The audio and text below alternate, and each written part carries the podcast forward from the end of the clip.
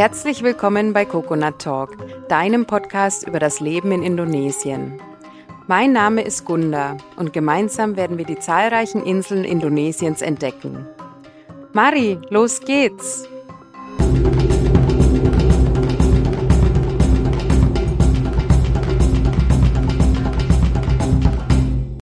Hallo und herzlich willkommen zu einer neuen Folge bei Coconut Talk. Ich habe mich diesmal mit Anni verabredet. Anni lebt in Bali schon seit ein paar Jahren und sie hat auf Bali die Marke Kali Dogwear gegründet. Wir haben uns in unserem Gespräch darüber unterhalten, wie Anni überhaupt nach Bali gekommen ist, warum sie auf Bali auch geblieben ist und wie es dazu kam, dass sie jetzt ein eigenes kleines Business betreibt. Wobei ein kleines Business ist es schon gar nicht mehr, weil sie mittlerweile schon bis nach Deutschland expandiert hat. Wir haben uns außerdem über die Situation der Straßenhunde auf Bali unterhalten, wie es aktuell aussieht vor Ort, was man auch selber machen kann und ja, was es für Möglichkeiten gibt, wenn man da ein bisschen unterstützen möchte. Wenn dir die Folge gefällt, dann darfst du diesen Podcast gerne abonnieren. Du darfst mir auch eine Bewertung hinterlassen. Das kannst du bei Spotify oder iTunes machen. Oder teil die Folge oder den Podcast mit Freunden und Bekannten. Wenn du mich kontaktieren möchtest, kannst du das gerne tun unter hallo at coconut-talk.com. Ich freue mich auf deine Nachricht und wünsche dir jetzt viel Spaß beim Zuhören. Ja, hallo Anni, schön, dass du heute mein Gast bist beim Podcast. Hallo, ich freue mich auch. Wie bist du denn überhaupt ähm, nach Bali gekommen? Welche ja, ersten Berührungspunkte hattest du mit Indonesien? Ähm, fangen wir doch mal da direkt an. Ähm, ich hatte ähm, gar keine Berührungspunkte mit Indonesien und tatsächlich auch gar nicht mit Asien. Ich war vorher nie in Asien und ähm, vor einigen Jahren, ähm, ich habe jahrelang in einer Agentur gearbeitet, ähm, wie man das so kennt, lange Arbeitszeiten, viel Stress, ähm, war ich dann einfach ähm, ja, ausgebrannt ähm, und brauchte dringend eine Veränderung. War einfach nicht mehr glücklich, war auch nicht mehr glücklich in Hamburg ähm, und habe dann bin dann aufmerksam geworden auf Bali, ähm, weil eine Freundin auch dort war, die eine äh, Surfbrand dort hat und meinte, komm doch nach Bali. Und ähm, ja, dann habe ich meinen Job gekündigt, ähm, bin nach Bali gereist, ohne zu wissen, was mich eigentlich erwartet, ohne vorher in Asien gewesen zu sein und habe ähm, sechs Monate geplant, dort zu bleiben und ähm, mich parallel so ein bisschen selbstständig zu machen und einfach zu schauen, was will ich eigentlich machen. Ja, so bin ich nach Bali gekommen. Mhm. Und wann war das? In welchem Jahr? Das war ähm, 2017 im November. Okay, ja, also auch jetzt ja fünf Jahre. Fünf ja, Jahre später. Fünf, oh, Ja. Wahnsinn. Ja, genau. Okay. Und dann, äh, ja, dann bist du dort angekommen und hast nach sechs Monaten gemerkt, ach ja, hier ist ja gar nicht so schlecht. Genau, genau so. Ich habe tatsächlich in diesen sechs Monaten gemerkt, äh, je näher der Abreisetag kam, desto trauriger und unruhiger wurde ich. Und ich wusste, ich kann nicht zurück in mein altes Leben. Ich möchte nicht mehr in Hamburg wohnen. Ich möchte meine Wohnung aufgeben. Ich möchte hier bleiben ähm, und einfach so lange schauen, wie es funktioniert, dass ich einfach hier bleibe. Und ähm, meine Selbstständigkeit hatte dann schon begonnen und das lief auch irgendwie einigermaßen und dachte ich, okay, jetzt oder nie. Und ähm, nach den sechs Monaten, ich hatte schon mein Ticket nach Hause, bin ich erst noch für drei Monate nach Barcelona gegangen mit Freunden ähm, und habe auch dieses Digital Nomad Life ähm, tatsächlich da das erste Mal so richtig, also in Bali und dann in Barcelona gelebt, ähm, was mir vorher überhaupt nicht bewusst war, dass es das gibt. Ähm, und ich bin irgendwie so reingeschlittert und ähm, dann bin ich nach Hamburg, habe meine Wohnung aufgelöst, meine Sachen verkauft und dann habe ich einen Flug gebucht und bin zurück nach Bali. Mhm. Toll, ja. Und dann in Bali, ähm, wie ging es dann weiter? Also ich habe, ähm, genau, ich war dann ja selbstständig und habe aber immer noch sehr viel gearbeitet und war auch so ein bisschen, ich muss schon sagen, auch am struggeln. Ähm, Selbstständigkeit ist nicht einfach und auch wenn es immer alles so rosig aussieht und Kokosnüsse am Strand, muss man doch auch viel tun, damit man ähm, sich etabliert. Und ich hatte einigermaßen oder ja, ich hatte relativ gutes Glück, weil ich ein gutes Netzwerk noch hatte aus meiner Agenturzeit und habe immer mal Jobs bekommen ähm, und habe aber gemerkt, dass ich trotzdem immer noch sehr, sehr, sehr viel arbeite. und habe dann, ähm, das war dann nach zwei Jahren wirklich viel Arbeiten, habe ich das erste Mal gesagt, okay, ich brauche jetzt mal Urlaub, ich muss jetzt mal frei machen und ähm, wirklich nichts tun. Und bin dann für zwei Wochen auf eine kleine Insel geflogen in, der Nähe, in Sumatra. Und ähm, da habe ich dann ganz viele Bücher gelesen und habe realisiert, es hat sich irgendwie nichts geändert in meinem Leben. Ich arbeite immer noch super viel und klar, natürlich ist irgendwie mein, meine Gesundheit irgendwie steht an erster Stelle. Ich mache viel Yoga, ich surfe, ähm, aber ich arbeite halt immer noch sehr, sehr viel und schlängel mich von Monat zu Monat und habe realisiert, dass ich ähm, wachsen muss, um aus diesem Hamsterrad rauszukommen. Und dann bin ich ähm, zurückgekommen und ähm, wir haben parallel habe ich mit meinem Partner eine ähm, eine Firma gegründet in äh, Indonesien und darüber konnte ich dann meine erste Designerin für meine Agentur einstellen und habe gemerkt, okay, ich habe eigentlich auch Lust im Team zu arbeiten und möchte nicht alles alleine machen. Und ja, von da ging es dann bergauf. Mhm, ja, es ist interessant, dass du das vorhin gesagt hast mit diesem Hamsterrad, weil ich kenne das ja so aus Deutschland immer, dass man in so einem Hamsterrad drin ist und irgendwie nicht rauskommt. Aber es stimmt schon. Also bloß weil man irgendwie im Paradies lebt, heißt es ja noch nicht, dass man da nicht auch gefangen sein kann. Ja, also das, ähm, ja, ähm, stellt man dann schon auch nach einer Zeit fest. Es ist nicht alles Gold, was glänzt und man muss auch hier genauso schauen, ähm, wie es weitergeht, ja, und was man auf die Beine stellen kann. Ja, definitiv. Und ähm, naja, wenn man dann immer noch Sprüche aus Deutschland hört, ja, aber du bist doch am Strand ja. und du arbeitest doch irgendwie von dem genau. unter Palmen. Ja, natürlich. Die Umgebung ist super und das ganze Surrounding ist total toll, aber man hat trotzdem den Struggle. Man muss trotzdem morgens aufstehen, man muss seine Kunden finden, man muss Rechnungen schreiben, man muss Rechnungen bezahlen. Ähm, und das war dann schon auch, äh, ja, das war schon am Anfang sehr, sehr hart und auch dieses Beweisen, dass man es kann. Ähm, das kommt dann natürlich auch hinzu, dass man merkt, so, oh, jetzt wird es irgendwie ganz schön knapp, aber dass man dann doch irgendwie ja, das unbedingt beweisen möchte, dass man alleine als Selbstständige überleben kann, ähm, ja, das äh, war schon ein harter Kampf. Ja, ja. Ja, wow. Und jetzt bist du ja noch mehr gewachsen. Also wir kommen ja gleich noch mehr dazu, zu dem Thema. Ähm, ja, zu deiner Zeit in Bali. Du warst dann erstmal auf der Insel in Sumatra, bist aber wieder auf, nach Bali zurückgekommen. Was, was fasziniert dich denn da so am meisten an dieser Insel, dass du sagst, okay, hier möchte ich bleiben, weil Indonesien ist ja auch riesengroß. Man kann ja da überall unter Palmen arbeiten, sage ich jetzt mal. Ähm, ja, was ist denn da an Bali so besonders für dich? Mm, was für mich besonders ist, ist einerseits die Community, also meine Freunde, die ich dort gefunden habe. Das fängt an mit ähm, Personal Development, dass irgendwie alle interessiert sind an an all diesen Themen, ähm, an ähm, ja, welches Buch liest du gerade, ähm, meditierst du, machst du Yoga, ähm, welche Kurse besuchst du, wie, wie, wie wächst du eigentlich persönlich. Dann natürlich der ganze Lifestyle um das Surfen. Ähm, ich bin nach Bali gekommen und konnte nicht surfen und mittlerweile bin ich eine leidenschaftliche Surferin und jeder Urlaub dreht sich um Surfen. Ähm, aber auch trotzdem, dass man ja Bequemlichkeiten hat. Also ich bin ähm, tatsächlich auch sehr auf Essen fixiert und dass es da sehr, sehr viele gute Restaurants gibt.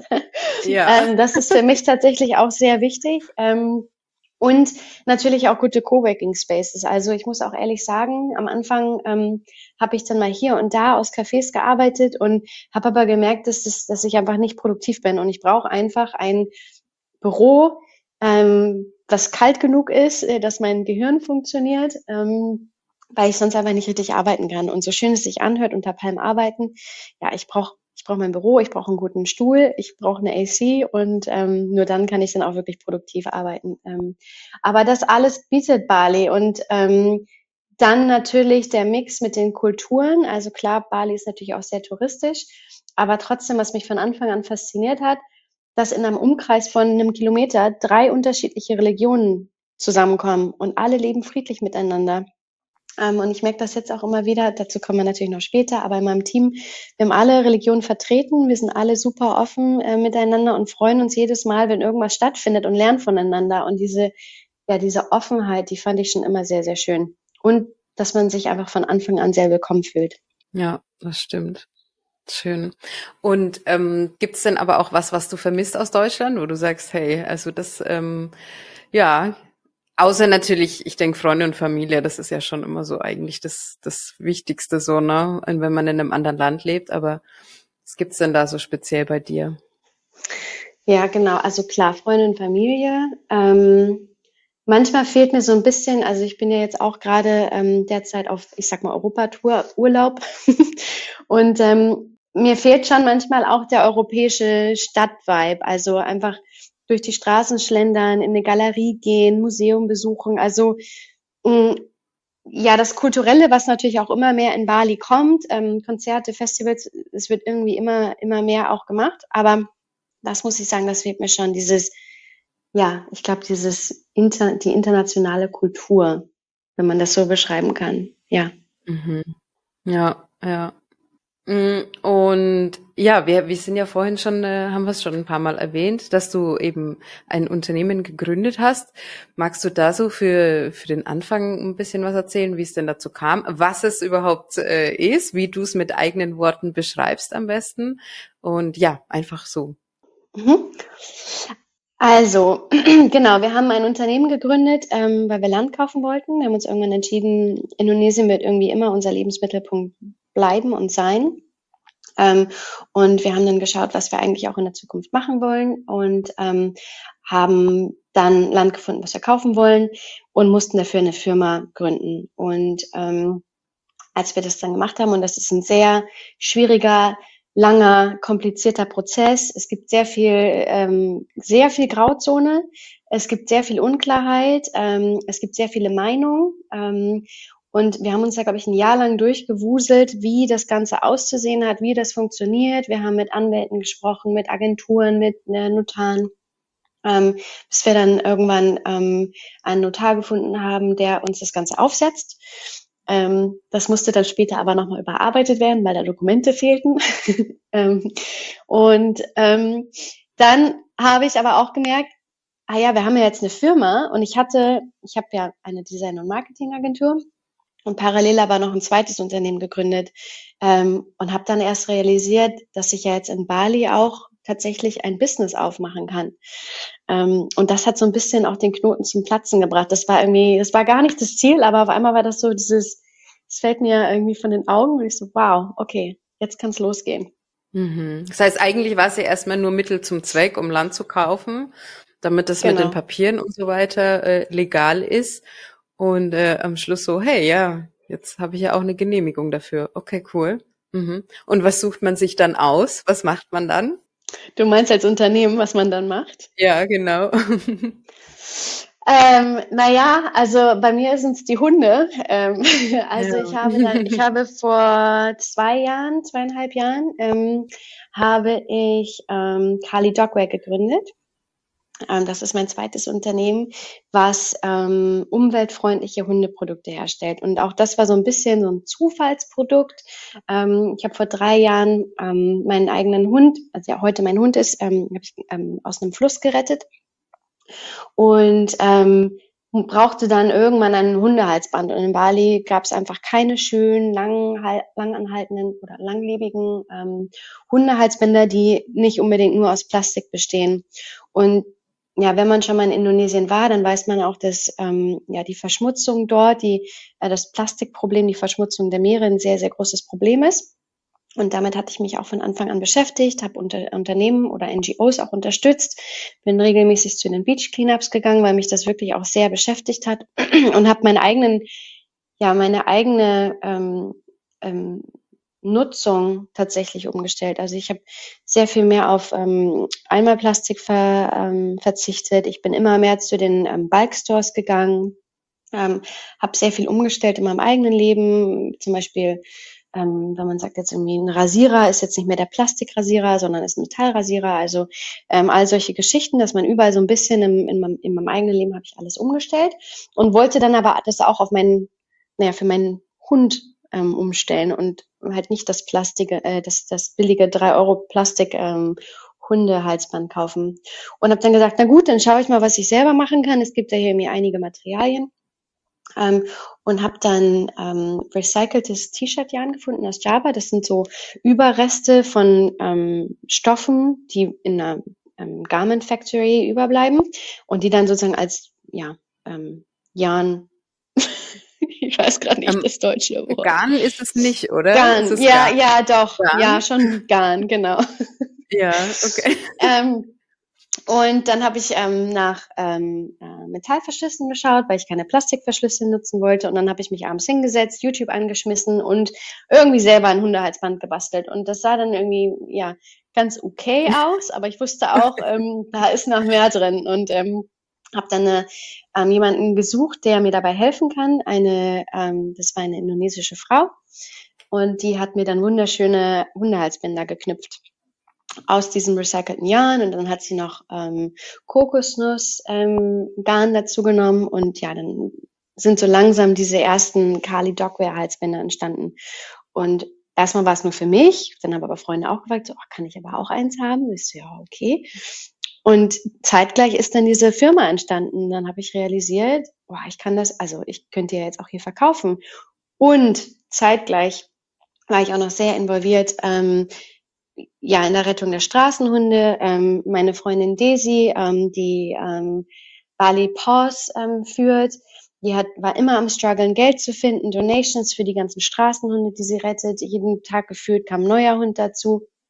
Das heißt, sie hat dann jeden Tag nach ähm, äh, Donations gefragt. Und ähm, ich wollte das unterstützen und habe einfach gemerkt, okay, da muss irgendwas Nachhaltigeres passieren. Ähm, dass man nur von ähm, Donations lebt, das ist halt, das funktioniert nicht. Das heißt, das Ziel war von vornherein auch einerseits ähm, nachhaltige oder umweltfreundliche Produkte herstellen, aber andererseits auch einen großen Teil dann des Profits zu spenden, damit das dann wiederum an die Straßenhunde geht, weil mich das schon sehr, sehr beschäftigt hat. Mhm.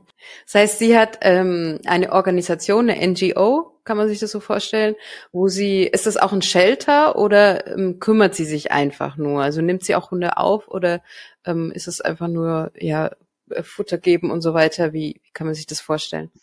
Mhm.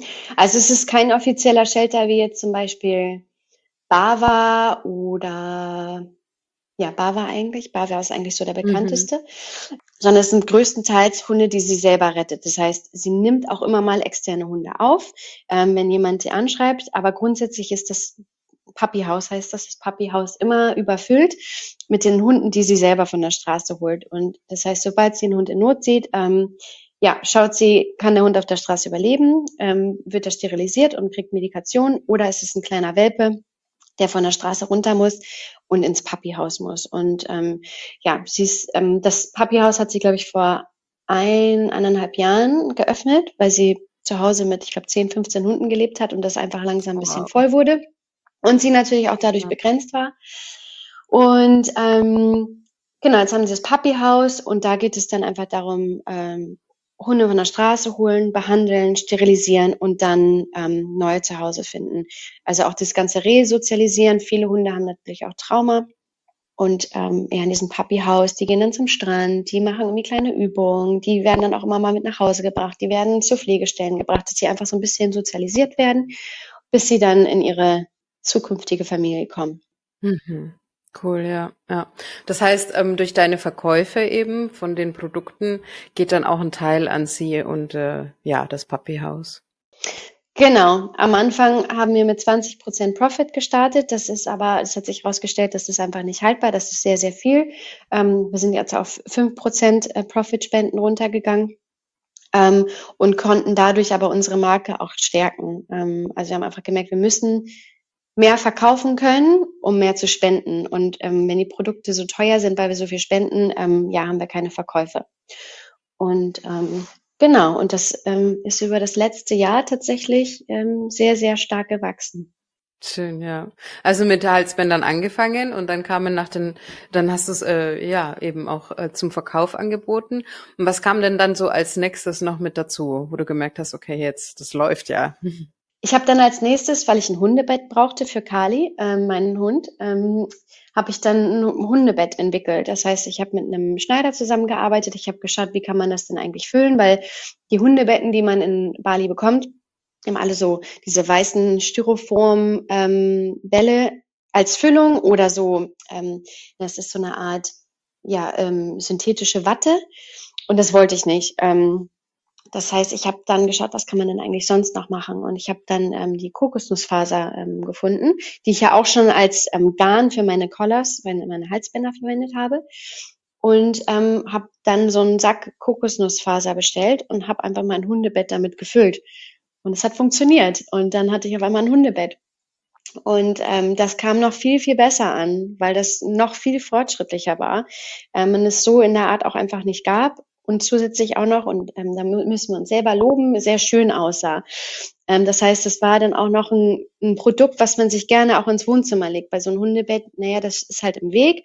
Und wenn das dann irgendwelche, weiß ich nicht, bunten, wilden Muster ähm, äh, nutzt, dann ist das schon auch manchmal sehr, sehr störend im, im, im, Interior Design.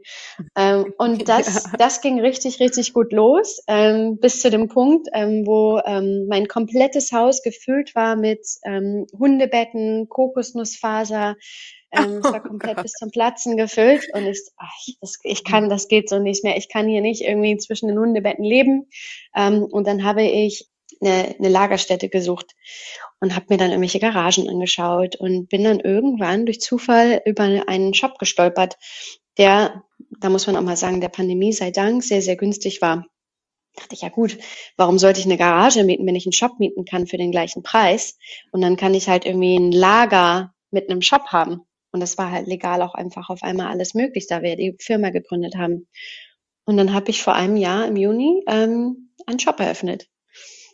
Und ähm, ja, dann sind ganz viele weitere Produkte hinzugekommen, ähm, Bandanas und Line und ja, seitdem haben wir stetig Produkte weiterentwickelt und ich habe dann auch für Kali Dogwear dann auch letztes Jahr im Juni dann ähm, eine erste, meine erste ähm, Festangestellte eingestellt, ähm, die mir mit allem geholfen hat und ja, seitdem ähm, sind wir explodiert. Wir haben dann mit Partnershops weitergemacht, mittlerweile 15 Partnershops, 14 in Bali, einen in wow. Jakarta.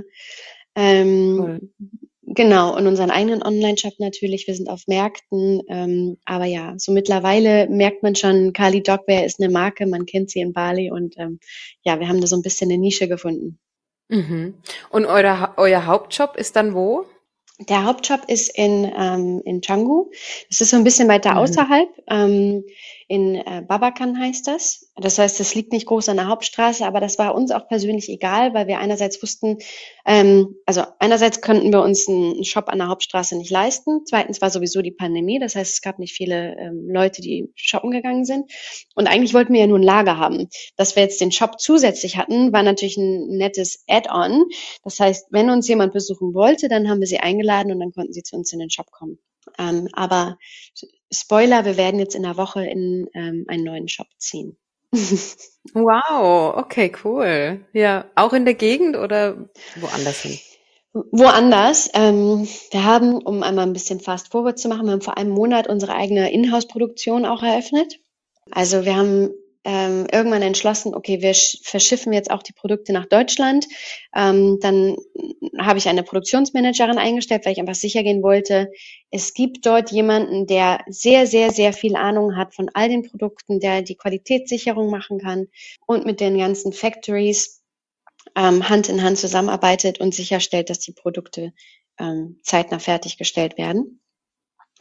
Und das haben wir mit, mit externen Factories gemacht. Wir haben dann aber vor zwei, drei Monaten entschlossen, ähm, dass wir einfach nicht uns in diese Abhängigkeit ähm, begeben wollen. Und ähm, weil einerseits gab es halt immer Verzögerungen, Verspätungen, die Qualität war nicht gut genug, wir mussten ewig lange Runden drehen ähm, und wir sind halt komplett ausgeliefert, wenn sie die Preise erhöhen und das ist halt auch andauernd passiert, so dass wir dann gesagt haben, okay, ähm, meine Produktionsmanagerin hat dann in ihrem Jahres äh, in dem Jahresfeedbackgespräch gesagt, das wäre mein großer Wunsch, wenn wir eine Inhouse-Produktion hätten. Meinte ich, okay, let's do it. Und dann haben wir vor einem Monat unsere eigene Inhouse-Produktion eröffnet, haben jetzt ähm, zwei Schneider, die für uns arbeiten. Und ähm, ja, seitdem können wir auch ganz viele neue Produkte entwickeln, weil wir einfach ähm, viel mehr Flexibilität haben. Und ähm, das ist aber an einem anderen Ort und der Shop ist an einem anderen Ort und in in beiden Bereichen wurde jetzt ähm, die Miete stark erhöht, weil die Pandemie zu Ende ist. Die Mieten werden erhöht, sodass wir jetzt ähm, ja überlegt haben, was machen wir. Und jetzt haben wir uns überlegt, dass wir beides zusammenführen ähm, und so eine Art Erlebnisshop machen. Das heißt, ähm, wir haben jetzt eine größere Fläche gemietet. Im Hintergrund wird die Produktion sein.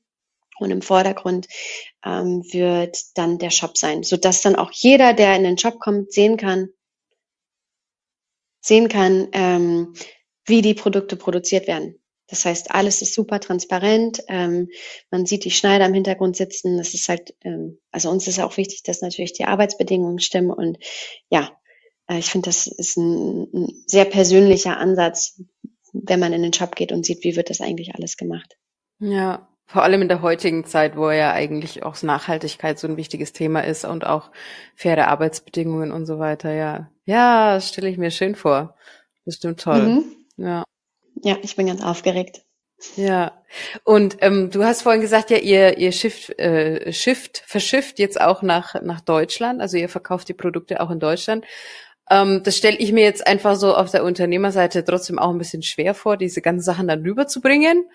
Ähm, wie, wie, wie, wie, wie handelt ihr das? Wie, wie macht man das? Ähm, ja, das war auch so ein bisschen Learning by Doing. Ähm, ich hatte auch keine Ahnung und ich komme auch gar nicht aus dem Bereich. Ich bin Designerin und mache Marketing, aber ich komme überhaupt nicht aus dem Bereich E-Commerce, Produktion, ähm, Logistics. Ähm, und das war dann einfach so ein langsames Vorantasten. Ähm, wir haben dann, ich habe Preise eingeholt, ich habe mit ähm, äh, Firmen gesprochen, die das dann für uns übernehmen. Ich habe äh, Fulfillment Center in Deutschland gesucht. Ähm, also es sind sehr, sehr viele Bausteine tatsächlich, die man irgendwie zusammenfügen muss. Ähm, wir haben im Oktober letzten Jahres entschieden, dass wir verschiffen wollen, haben dann ziemlich schnell die Produkte ähm, produziert, haben im Dezember den Container losgeschickt, 30 Kubik. Und der kam dann erst im März so richtig im Hafen an. Das hat ewig gedauert und war auch sehr, sehr teuer. Und ich habe mich auch mhm. ähm, etwas verrechnet. Also ich bin nicht sehr gut mit Zahlen und habe mich ein bisschen verrechnet. ähm, statt, ich wollte eigentlich 10 Kubik senden, ähm, habe dann 30 Kubik gesendet. Ähm, das war dann oh alles sehr viel teurer, ähm, dreimal ja. so teuer. Ähm, das hat mir dann auch, das war schon echt ganz schön krass, dass auf einmal ja so große Kosten auf mich zu kommen. Dachte dann aber auch, na okay, ist jetzt auch egal, das passt schon irgendwie. Naja, und jetzt seit April sind die dann wirklich auch in einem Fulfillment Center. Mir sind noch zwei Fulfillment Center abgesprungen, last minute. Das war auch ein bisschen schwierig. Dann hat das ewig gedauert, bis die Produkte durch den Zoll kamen. Ähm, die Agentur, die die Verzollung übernommen hat, die war ein bisschen langsam. Also es waren überall so ein paar kleine Steine im Weg. Ähm, nichts wirklich Schlimmes, aber es ist auch ein sehr, sehr großes Learning. Und ich wusste von vornherein, dass das jetzt wahrscheinlich ein Investment wird, um zu lernen. Ähm, mhm. Und ja, ich bin jetzt ganz gespannt. Seit April sind die Produkte hier und wir starten jetzt langsam das Marketing. Ähm, wir sind auch mit Partnershops hier in Deutschland im Austausch und ja, jetzt geht es darum zu schauen, wie funktionieren die Produkte auf dem deutschen Markt, weil nur weil es in Indonesien funktioniert, heißt es nicht, dass es auch in Europa funktioniert, aber wir sind sehr, sehr zuversichtlich, weil wir echt sehr gutes Feedback bekommen. Mhm, mhm. Schön, ja. Und ähm, du möchtest aber trotzdem in Bali bleiben und dort auch äh, weiterhin ja den, vor Ort sein und nicht irgendwie irgendwann umziehen nach Deutschland wieder. Genau, nee, also ähm, ich vermisse Deutschland schon teilweise ähm, und brauche jedes Mal so ein bisschen meine Deutschlandspritze. Aber ähm, ich sehe mich langfristig schon auch in Indonesien und mein ganzes Team ist auch dort und ich liebe es einfach, mit denen zusammenzusitzen. Wir haben dann unsere wöchentlichen Meetings und ja, das ist einfach, ähm, das Leben dort bietet mir so, so, so viel. Und ich merke auch jedes Mal, wenn ich zurückkomme nach Deutschland beziehungsweise Hamburg, ähm, ja, dass mein Leben auf Bali auch sehr viel gesünder ist. Ähm, und klar, man kann sich immer auch ein gesundes Leben schaffen, aber in Bali fällt mir das wesentlich leichter. Und ähm, ja, von daher, ich will nie, nie sagen, äh, Pläne können sich immer ändern, aber derzeit ist der Plan, ähm, dort zu bleiben. Mhm, mhm. Wie groß ist denn euer Team im Moment? Wie viele Leute habt ihr dann? Ähm, wir haben mittlerweile, muss ich kurz nachzählen, ähm, sechs glaube, sechseinhalb. Genau. Ähm, mhm, für Kali Dogware. Okay. Genau. Das ist für Kali ja. Dogware. Für die Design- und Marketingagentur sind es drei Designer und eine Projektmanagerin. Für Kali Dogware sind es mhm. genau sechs. Ähm, eine, die für den Shop und für die ganzen Partnershops zuständig ist, eine, die die kompletten Finanzen macht, eine für die Produktion, dann die beiden ähm, äh, Schneider und dann noch ähm, haben wir noch? Ach ja, und dann haben wir noch eine, die ähm, uns auf den Märkten vertritt ja, mhm. ich glaube, das waren das jetzt fünf, sechs, ja. Genau, also ähm, stetig wachsend, ähm, super, super tolles Team. Ich bin total glücklich. Also mir geht das Herz auf, wenn ich ähm, mit denen auch im Meeting sitze und ähm, die ganzen Ideen sprudeln raus und jeder hat sehr viel Initiative und ähm, ja, bringt das ganze Unternehmen voran. Also da, ähm, da muss ich sagen, habe ich extrem viel Glück. Ähm, auch jetzt mit der, mit dem neuen Shop. Ähm, die Renovierungsarbeiten sind jetzt gerade im vollen Gang und ich bin nicht dort und jeder, der mal in Indonesien Renovierungsarbeiten gemacht hat oder gebaut hat, der weiß, was für ein Schmerz das ist. Ähm, aber ich muss sagen, wir haben das super im Griff. Die fahren jeden Tag dorthin, ähm, senden mir Videos, besprechen irgendwie alles Mögliche mit mir. Und ja, also das ist schon ganz toll, so ein tolles Team zu, zu, zu haben. Ja, ja, das macht dann auch die Schwierigkeiten und Herausforderungen wieder wett, ja, mit denen man auch doch immer wieder konfrontiert ist, so in Bali oder in Indonesien. Defini definitiv, ja. Ich habe letztens einen schönen Satz gelesen, äh, da musste ich sehr schmunzeln. Das ist, ähm, ähm, wie war das noch, dass ähm, einfache Sachen sind sehr, sehr schwer und schwere Sachen sind sehr, sehr einfach in Bali oder in Indonesien. Ja. Das heißt, und ähm, da musste ich sehr schmunzeln, weil genau das ist ja. es. Also wo man denkt, ach, das darf ja. doch jetzt nicht so schwer sein.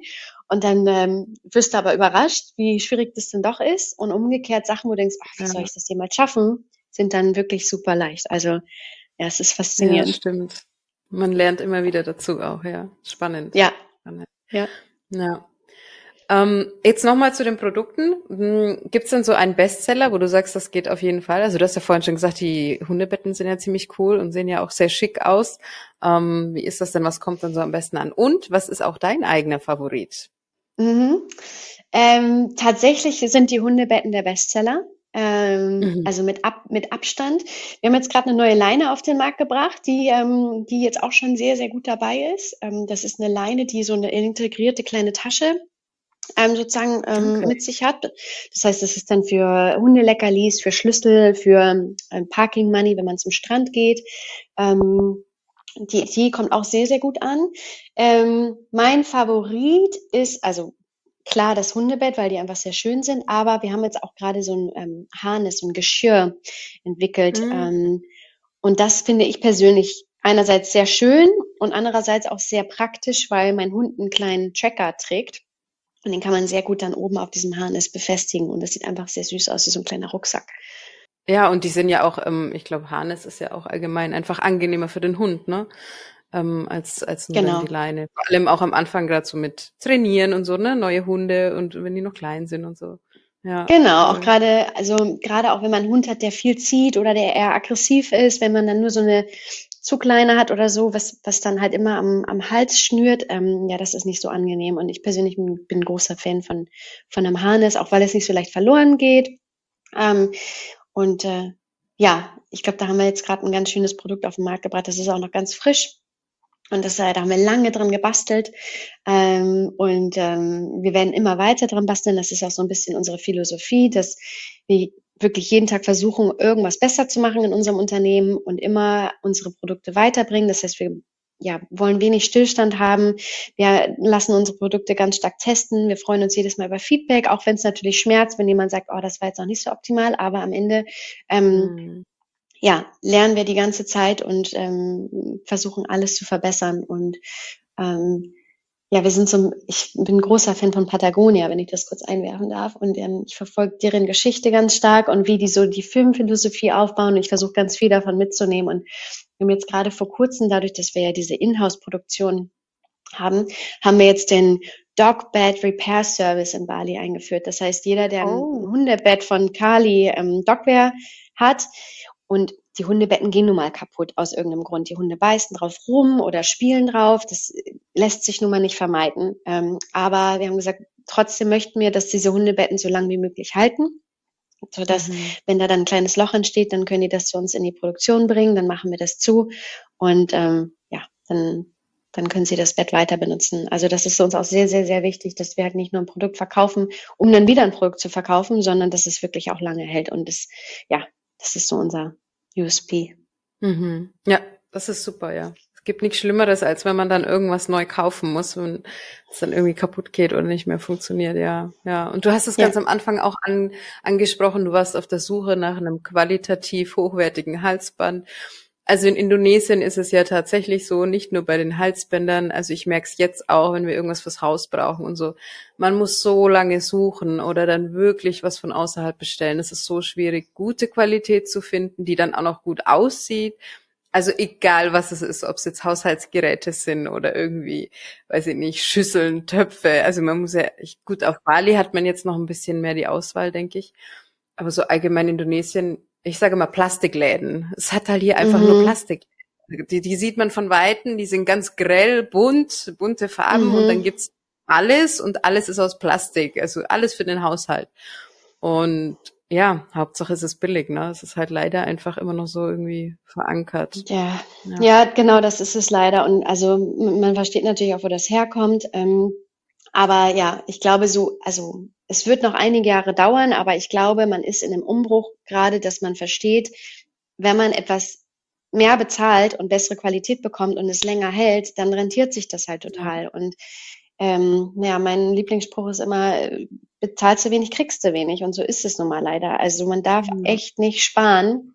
Und ich merke das jetzt selber auch, unsere Produkte sind relativ teuer aber weil gute Materialien auch einfach teuer sind. Und ähm, es war am Anfang sehr, sehr schwierig ähm, für mich, ähm, diese Preise zu halten, weil man dann natürlich auch Rückfragen bekommt, ja, warum ist denn das so teuer, warum sind denn andere Hundebetten günstiger? Und ich habe mich dann immer in dieser Position wiedergefunden, dass ich das Gefühl hatte, ich muss mich rechtfertigen, bis ich verstanden habe, ich muss mich nicht rechtfertigen, ich muss einfach nur Aufklärung betreiben. Und wir haben dann ähm, mal ähm, ganz transparent die Kosten aufgelistet für jedes Produkt und gesagt, so viel kostet alles. Das ist ähm, die Produktion, das sind die Materialien, das ist das Marketing, das ist ähm, ne, die interne, die internen Kosten. Und, und dann wird das auch verstanden. Ähm, aber ja, das Verständnis muss erst dafür da sein, dass gute Produkte leider einfach mehr kosten. Und das ist nicht, weil wir, weil wir jetzt besonders hipster sein wollen ähm, oder einen besonderen Wert dieser Marke ähm, ähm, aufrechterhalten wollen. Es ist halt einfach wirklich, weil es ja einfach mehr kostet. Ja, ja. Wir haben am Anfang auch schon mal ein bisschen über die Straßenhunde gesprochen. Ich würde jetzt da so eine so eine dezente Überleitung schaffen. so die äh, zur ja zur Situation auf Bali allgemein. Also ich ich weiß nicht, wie man das mitkriegt irgendwie in Europa oder so, wie es wie so ist. Also natürlich spätestens, wenn man als Tourist kommt, sieht man natürlich, ähm, was so auf den Straßen los ist.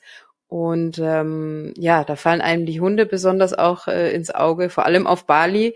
Jetzt im restlichen Indonesien sind es dann hauptsächlich Katzen, würde ich jetzt mal sagen. Kommt natürlich darauf an, wo man hingeht. Ne? In den christlichen Regionen hat man dann auch wieder ganz viele Hunde.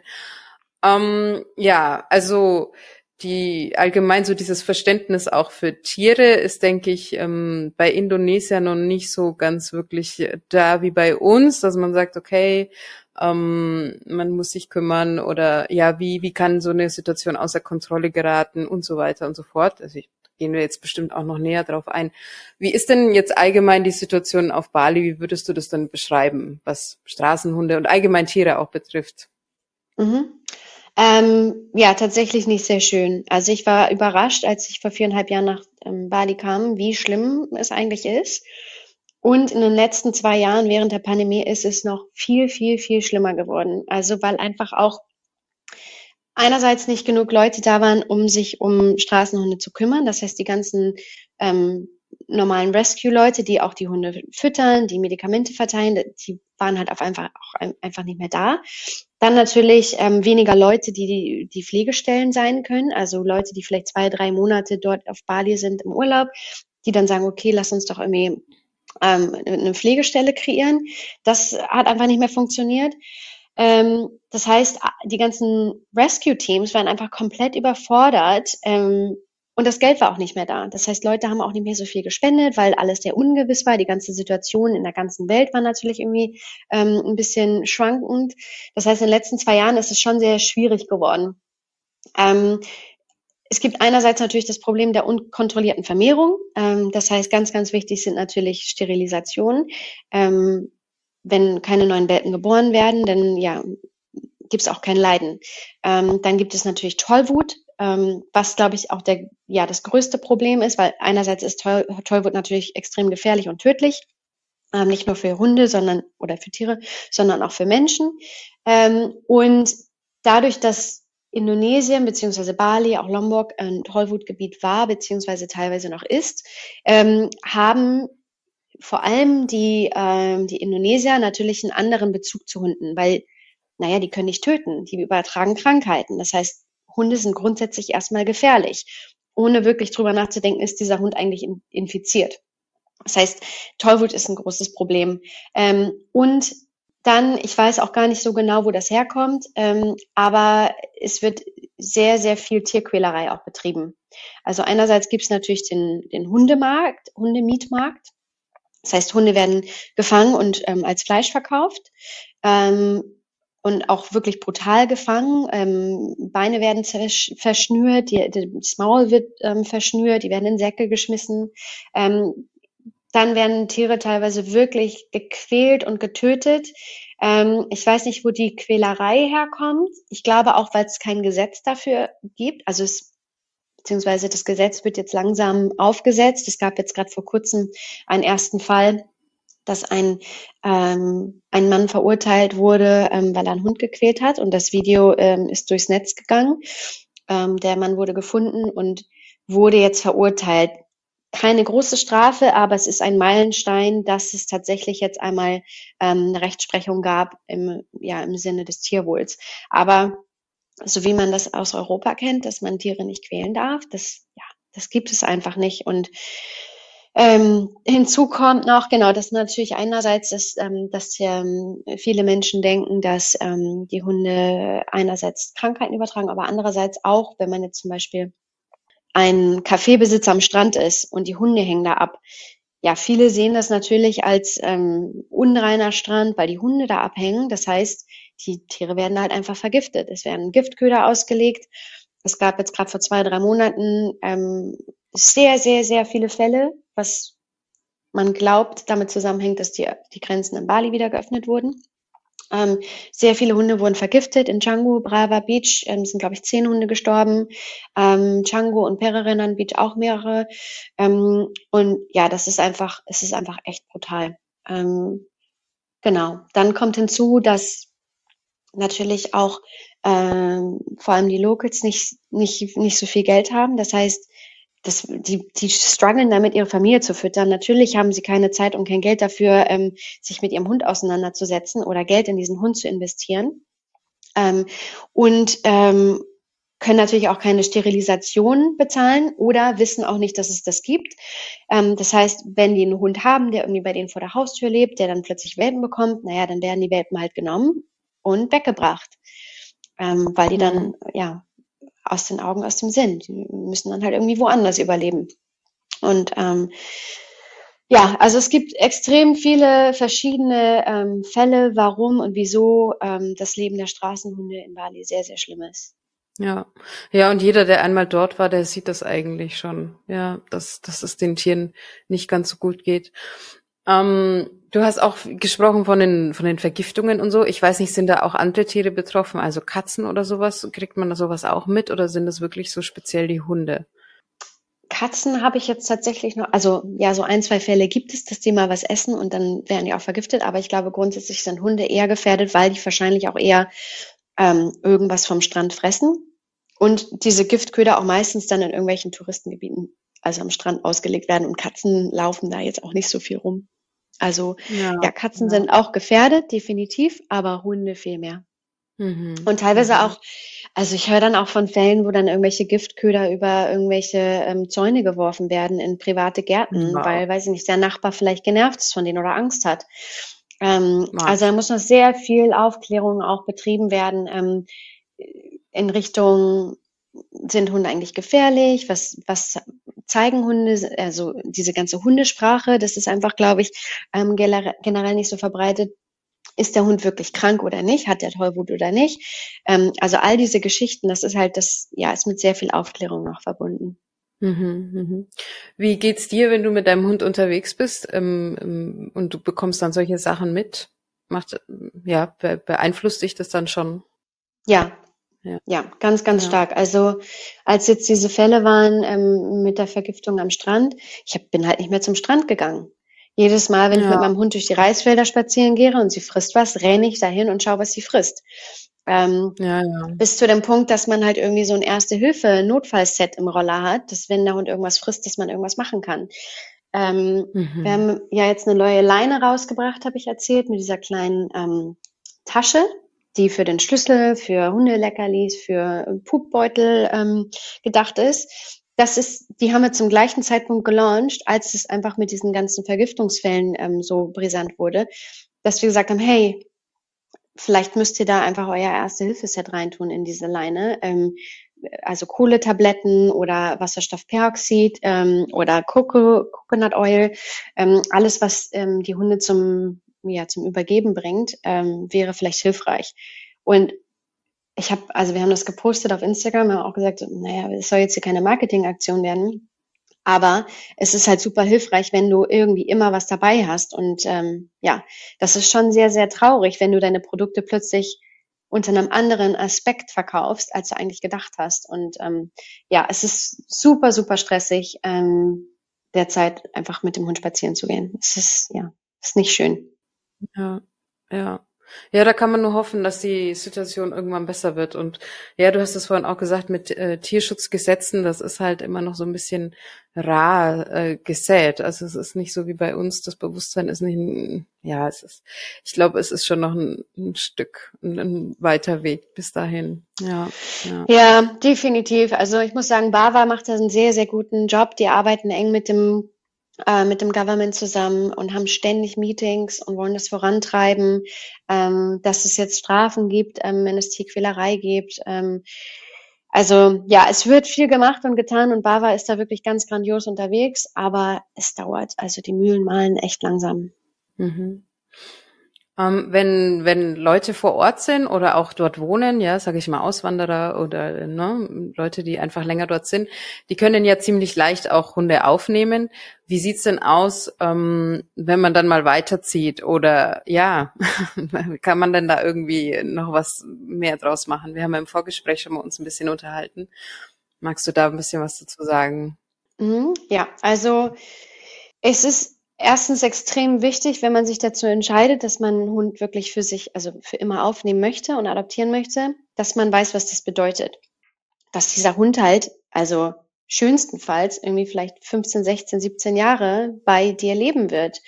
Und ja. ähm, leider haben wir das zur Pandemiezeiten gesehen, dass ganz, ganz viele Hunde, die mal eine, eine Familie hatten, die wurden halt einfach am Strand ausgesetzt die überleben halt auch nicht am Strand, weil das keine Straßenhunde mehr sind. Die sind seit, keine Ahnung, fünf Jahren leben die in einer Familie, bekommen morgens und abends ihr Futter und plötzlich werden die dann ja am Strand ausgesetzt, weil die Familie dann doch Bali verlassen muss. Und ähm, wenn man sich dafür entscheidet, dass man einen Hund adoptieren möchte, ist das einfach ein sehr, sehr langes Commitment und auch Kosten.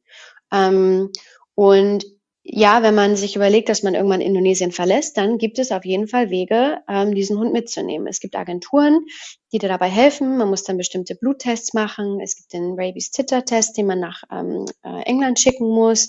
Das wird dann im Labor untersucht. Es gibt Dokumente, die vorbereitet werden müssen. Aber es ist alles möglich. Und Daisy und auch ich, wir haben beide schon Hunde auch nach Deutschland geschickt, die hier adaptiert wurden. Ähm, Daisy macht da sehr, sehr viel. Also das ist, äh, die hat schon so viele Hunde nach Europa geschickt und auch nach Kanada. Ähm, und ich selber habe jetzt auch mittlerweile, ich glaube, drei oder vier Hunde tatsächlich nach ähm, Hamburg gebracht. Ähm, Ellie, ein Hund, wohnt bei Freunden von mir und ähm, Milo und Clio, die wurden dann über Vierbeiner in Not weitervermittelt. Mit denen habe ich zusammengearbeitet dass ich auch einfach sicher gehen kann, okay, die kommen in eine gute Familie. Und ähm, es ist ein, ein relativ langer Prozess, das dauert so drei bis vier Monate und es kostet auch ein bisschen Geld und dann muss man natürlich auch ein Flugticket bezahlen. Ähm, und bestenfalls hat man einen Flugpaten, der die Hunde dann mitnimmt, weil es dann günstiger wird. Ähm, aber es ist möglich. Man muss es nur vorher wissen und man muss auch wissen, dass es ein bisschen Geld kostet. Aber ja, also das ist für mich irgendwie ganz, ganz, ganz wichtig. Wenn man einen Hund adoptieren möchte, dann bitte für immer und nicht ähm, nach zwei Jahren sagen, ah nee, eigentlich passt das jetzt doch nicht mehr in unsere Planung. Ja, ja, das stimmt. Das sind doch Tiere oder sage ich mal ja Familienmitglieder, die dafür eine ganze Weile bei uns leben. Doch, ja. sollte gut ja, sein. Ganz genau, ja. Mhm, mhm. Ja, schön. Ähm, ja, du hast ja vorhin gesagt, also unterstützen kann man einfach die Situation, indem man natürlich äh, direkt auch bei, bei, bei Organisationen ähm, mit, mitwirkt, auf welche Weise auch immer, aber natürlich auch, indem man bei, bei dir auch Produkte kauft. Und ähm, ja, weiß ich nicht, ob du noch irgendwas dazu hinzufügen möchtest, was dir auf dem Herzen liegt zu dem Thema. Ah, ich könnte ewig weiterreden. Also dieses ganze Straßenhunde-Thema, das ist natürlich mein absolutes Herzensprojekt. Und ähm, ich muss sagen, also da muss ich Desi auch ganz stark loben von Bali Paus, ähm, was sie da täglich leistet. Ich persönlich könnte es nicht. Ähm, ich habe immer mal wieder Hunde, die ich rette, die ich mit nach Hause nehme, die ich auch in, in, in, zum Tierarzt bringe und das alles aus eigener Tasche bezahle. Das sind jedes Mal sehr, sehr hohe Kosten. Unser letzter Fall war Biscuit. Ähm, für die haben wir, glaube ich, 400, 500 Euro Arztkosten bezahlt, weil sie auch ganz stark krank war. Was aber alles egal ist, wenn man hinterher sieht, wie es dem Hund geht und dass, dass es einfach ein ganz süßer, knuffeliger, ähm, fröhlicher Hund wird. Und ähm, aber diese Belastung für mich, diese emotionale Belastung, zu wissen, jemand hat diese Hunde ausgesetzt, ähm, wurde dann vielleicht sogar auch noch von anderen Ausländern gesehen und gefilmt und aber äh, den, den wurde nicht geholfen. Ähm, und Biscuit, der, der, der letzte Hund, den wir gerettet haben, der hatte äh, drei Geschwister, die sind alle gestorben. Also es macht mich einfach unfassbar traurig. Ähm, also wie du siehst, ich könnte stundenlang drüber reden und ähm, deswegen ist es mir sehr, sehr wichtig, dass klar, ich ich mag meine Marke, Kali Dogwear ist super, aber am Ende, wenn ich damit Straßenhunden in Bali langfristig helfen kann, dann habe ich alles erreicht und das ist mein großes Ziel. Also das Ziel ist wirklich, Kali Dogwear sehr, sehr groß zu machen, um allen Organisationen dort vor Ort so, so gut wie möglich zu helfen. Und ähm, wir machen, was wir können. Wir sind mit allen ähm, Organisationen im Austausch. Ähm, wenn wir alle zusammenkommen und alle mit der gleichen Vision und Mission daran gehen, ähm, ja, dann habe ich das gute Gefühl, dass in einigen Jahren vielleicht das, das Leiden ein Ende haben wird. Und ähm, ja, das ist das große Ziel. Das ist doch schon mal ähm, ein super Ziel. Da wünsche ich auch äh, ja viel Erfolg dabei. Also ich hoffe das Gleiche eigentlich. Ähm, allgemein auch Danke. im Land, dass äh, die Situation sich ein bisschen verbessert. Und ja, das ist eigentlich ein, jetzt ein runder Abschluss, oder? So als Zukunftsvision ähm, für ja. Indonesien, dass sich die, die Tiersituation ein bisschen verbessert. Ja, ich sage auch immer, wenn man als, als Tierliebhaber hierher kommt überhaupt und hier lebt, also dann dauert es eigentlich nicht lang, hm, bis man nicht mehr alleine ist. also ob es jetzt Katzen oder Hunde sind. Also es ist ja, man findet sie eigentlich überall und ähm, ja, muss dann nur eben schauen, dass man sich auch wirklich darauf einlässt. Ja, das stimmt. Und am Ende, am Ende wird man auch gefunden. Also so war das mit meinem Hund, mit Kali. Ähm, ja, ja es, das war so, es sollte so sein. Ähm, und ja, sie bereichert jeden Tag mein Leben. Es ist einfach so schön. Aber genau, man muss auch einfach wissen, sie ist jetzt bei uns für eine sehr lange Zeit. Und ich habe das hundertprozentige Commitment, egal wo ich leben werde, egal wo ich hingehe, sie wird dabei sein. Und ähm, mhm. ja, das ist irgendwie auch ganz schön zu wissen. Ja, schön, perfekt. Ja, dann danke ich dir für deine Zeit. Ich wünsche euch alles Gute auf jeden Fall. Und ähm, danke. ja, wer weiß, in Bali, vielleicht treffen wir uns dann mal in dem neuen Shop. Also den würde ich sehr gerne sehen. Genau, wenn man sag unbedingt Bescheid. Schauen kann. Ja, auf ja, jeden sehr Fall. Gerne. Ich danke Und, dir. Ähm, ja, ich danke dir. Tschüss. Ciao. Wenn du auch nach Indonesien auswandern möchtest, um dir deinen Lebenstraum zu erfüllen, dann habe ich jetzt was ganz Besonderes für dich. Ich habe meine Erfahrungen und mein Wissen in einem kompakten Paket zusammengefasst, damit auch du bestmöglich davon profitieren kannst. In unserem Auswanderguide Leben in Indonesien findest du alle relevanten Infos, praktische Checklisten, hilfreiche Links, Dokumente zum Download und Zutritt zu unserer exklusiven WhatsApp-Gruppe. Den Link zum Guide findest du in den Show Notes dieser Folge. Wenn du außerdem schon immer mal Bahasa Indonesia lernen wolltest, kann ich dir den Indo Junkie Crash Kurs empfehlen. Mit dem Gutscheincode COCONUT10 bekommst du 10% Rabatt auf den Kurs und dieser Podcast eine kleine Unterstützung. Auf coconut-talk.com findest du alle Folgen auch in schriftlicher Form. Und alle Links findest du außerdem auch in den Shownotes dieser Folge. Das war Coconut Talk dein Podcast über das Leben in Indonesien. Wenn dir diese Folge gefallen hat, Klicke auf Folgen oder hinterlass mir eine 5-Sterne-Bewertung bei Spotify oder iTunes. Dankeschön. Bis zum nächsten Mal. Sampai Jumpa.